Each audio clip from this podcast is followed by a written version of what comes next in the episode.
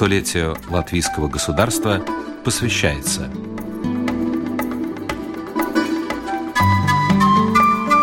«100 природных сокровищ».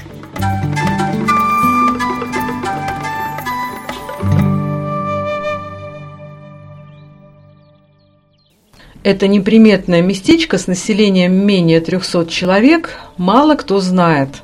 Многие туристы попадают сюда по ошибке, свернув не туда в поисках знаменитых водопадов Вентас-Румба, Кулдига всего в 15 километрах отсюда.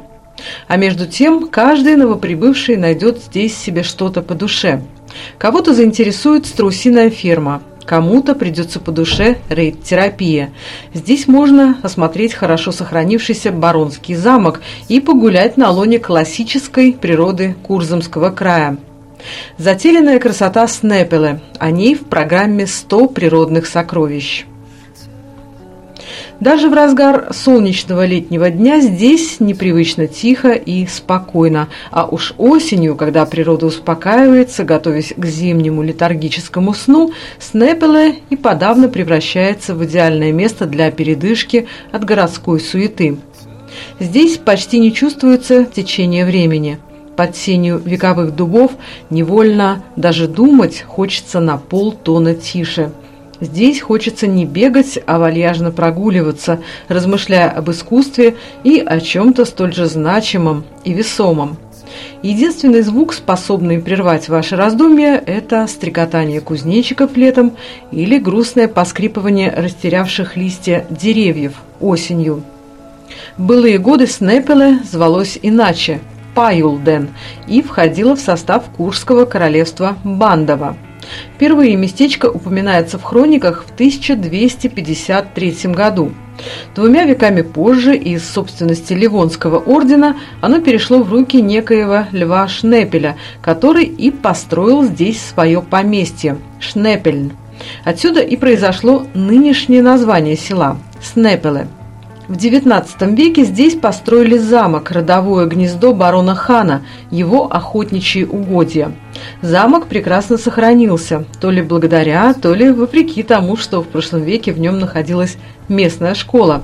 Сейчас в стенах замка мирно соседствуют детский садик, юношеский центр и клуб для сеньоров – Гуляя по замковому парку, словно оказываешься вне времени. Так и кажется, что из-за угла вот-вот выедет старинная карета.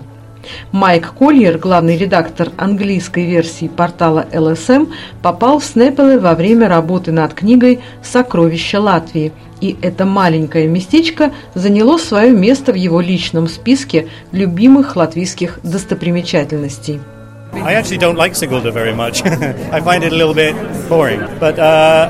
На самом деле мне не очень нравится Сигулда. Как по мне, она немного скучновата. Но если проехать чуть-чуть подальше, вглубь национального парка Гауя, до Лиготны и Страупе, то там можно увидеть самые красивые латвийские леса. Или, скажем, Латгалия. Там тоже множество красивых уголков природы – Озеро Свентес, например, это совершенно фантастическое волшебное место. Я люблю пляжи за пределами Юрмалы. Юрмала мне тоже не очень нравится. Я предпочитаю Саулкрасты. Но самое прекрасное – это маленькие городки и села, которые редко привлекают к себе внимание путешественников. Мне, например, очень нравится Массалаца, Алсунга или Балви. Я очень нежно отношусь к этому городу. Если вы посмотрите на карту, то заметите, что Балви на редкость повезло с географией. Городок расположен аккурат между двух прекрасных озер. Или вот, скажем, Алуксне. Географическое положение у него тоже просто отличное. Там так красиво. Это самое приятное в Латвии. Здесь есть столько возможностей избежать из большого города на лоно природы. Снепеле – место, о котором я никогда раньше не слышал. Оно находится неподалеку от Кулдиги. Там сохранился очень красивый старинный замок, и когда гуляешь там, то появляется отчетливое ощущение, что это местечко раньше было намного большим, чем сейчас. И от этого появляется какое-то странное чувство, словно ты попал в некую другую реальность.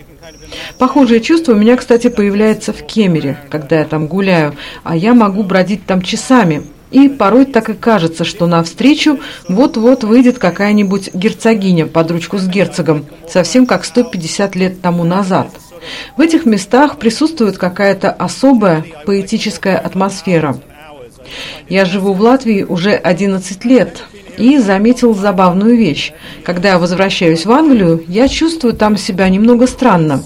И я понял, что одна из причин состоит в том, что в Англии мало деревьев, намного меньше, чем в Латвии. Пара-тройка деревьев, я смотрю на них и думаю, ну, это же не лес, а они называют это лесом. Я им говорю, да вы латвийского леса не видели. Вот там леса так леса, а это и не лес совсем. Я чувствую себя дома здесь, больше, чем в стране, которая должна считаться моим домом.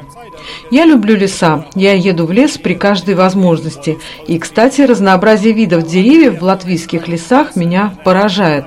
Латвийцы умеют их отличать. В Англии люди не всегда знают названия деревьев. И разные комбинации деревьев, кстати, придают тому или иному месту свой характер. Это можно заметить, особенно в тех местах, где деревьев меньше. Например, на полях какой-нибудь фермы в Курзаме. А где-то вдали виднеются подпирающие небо сосны. Деревья задают тон всему пейзажу и создают настроение. В еловом лесу оно одно, а в березовой роще настроение будет совсем другим, более северным и поэтическим, что ли.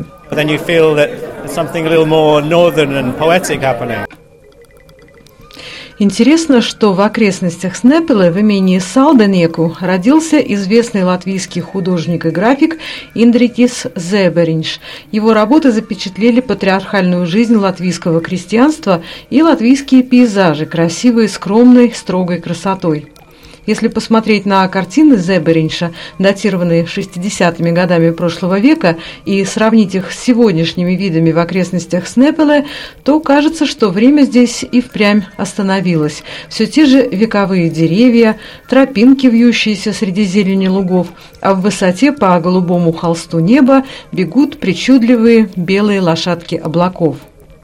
Посмотреть на живых лошадок можно в местном имении Лунаню. Здесь не просто разводят лошадей, но разрешают желающим с ними пообщаться, попробовать себя в седле, покормить лошадку и даже пройти курс целебной рейд-терапии. Так называется метод лечения посредством верховой езды.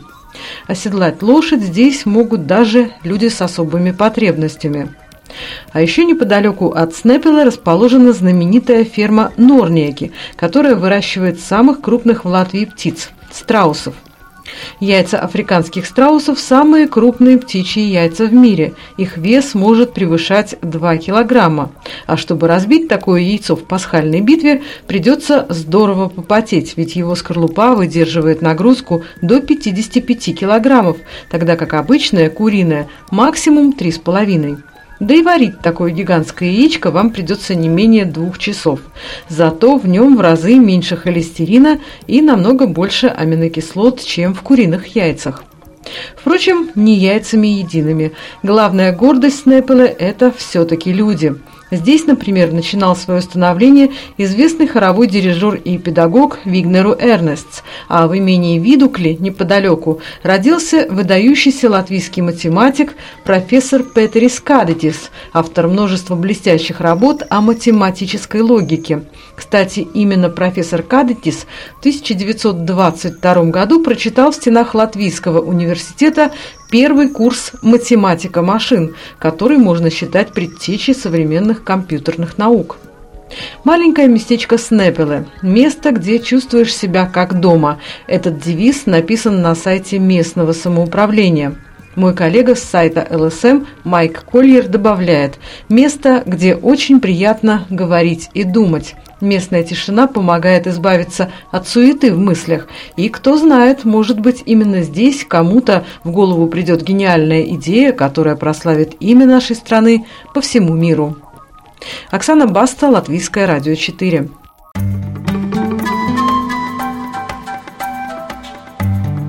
Передача подготовлена в рамках программы «Столетие латвийского государства».